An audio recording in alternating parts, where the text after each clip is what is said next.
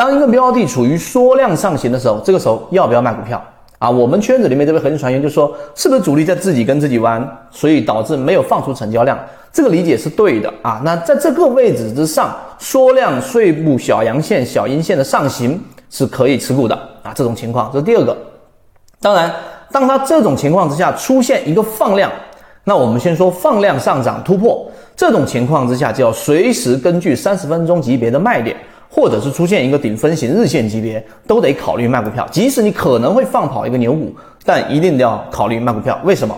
因为我们所说的放量意味着分歧，这是第一个基础。第二个基础，控盘是为了拉升，一旦进入拉升状态，那么这种情况之下，你不锁定好利润，你想？这个时候的分歧来自于什么？来自于前面控盘的这个庄股啊，这个主力也好，游资也好，已经拿着非常低的筹码了。它拉升的最终目的是为了什么？那不就是为了出货吗？那谁在接这个筹码呢？有可能是游资互相的这种承接继续上行，但大概率上是散户在承接的这些筹码。哎呀，我之前看到过，结果错失了拉升，赶紧追。这个地方进来的就是我们说对手盘里面的接筹码的散户。你看，这就是交易的本质。所以一旦出现放量的上行，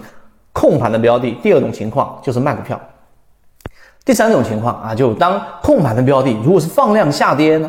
那你肯定都不用想了。无论是主力多杀多，刻意的把这一个标的往下打啊，还是主力在这个位置上就已经选择出货了，你都得考虑及时的止损。所以这个情况，更多实战干货和完整版视频学习。找到某信 DJCG 三六八，希望大家能够学以致用，不断提升自己的操作能力，拥有属于自己的一套交易模型，一起终身进化。放之下放量，无论是上行还是下行，都得考虑卖股票。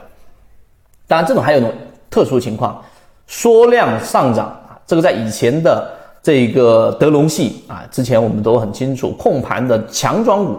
手里面筹码自己掌握大部分流通盘。那这种缩量上涨，就自己跟自己玩，那这种标的现在已经很少了。第三种情况啊，就是当一个标的出现超跌啊，出现超跌的过程当中，达到了我们在圈子开源给大家的这个蓝色超跌恐慌盘出现了，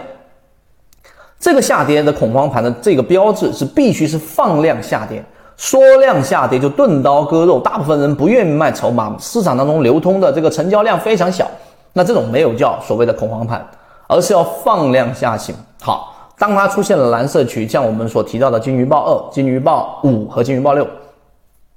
蓝色超跌，然后在下方一个中枢，这个情况之下，一旦出现放量的上行，我想我讲到这里，大家就已经很清楚了，它就一定是一个我们所说的一种比较好的持股状态，持有手里面的股票，因为这种情况之下，超跌啊，资金进场了，才会有所谓的分歧啊，放量等于分歧。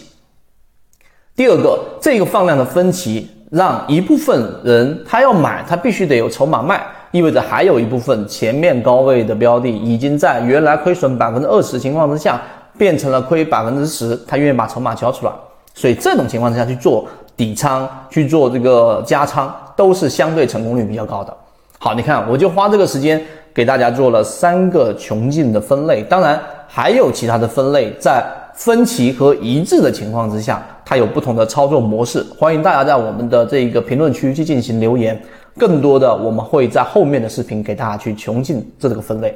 希望今天的三分钟对大家来说有所帮助，和你一起终身进化。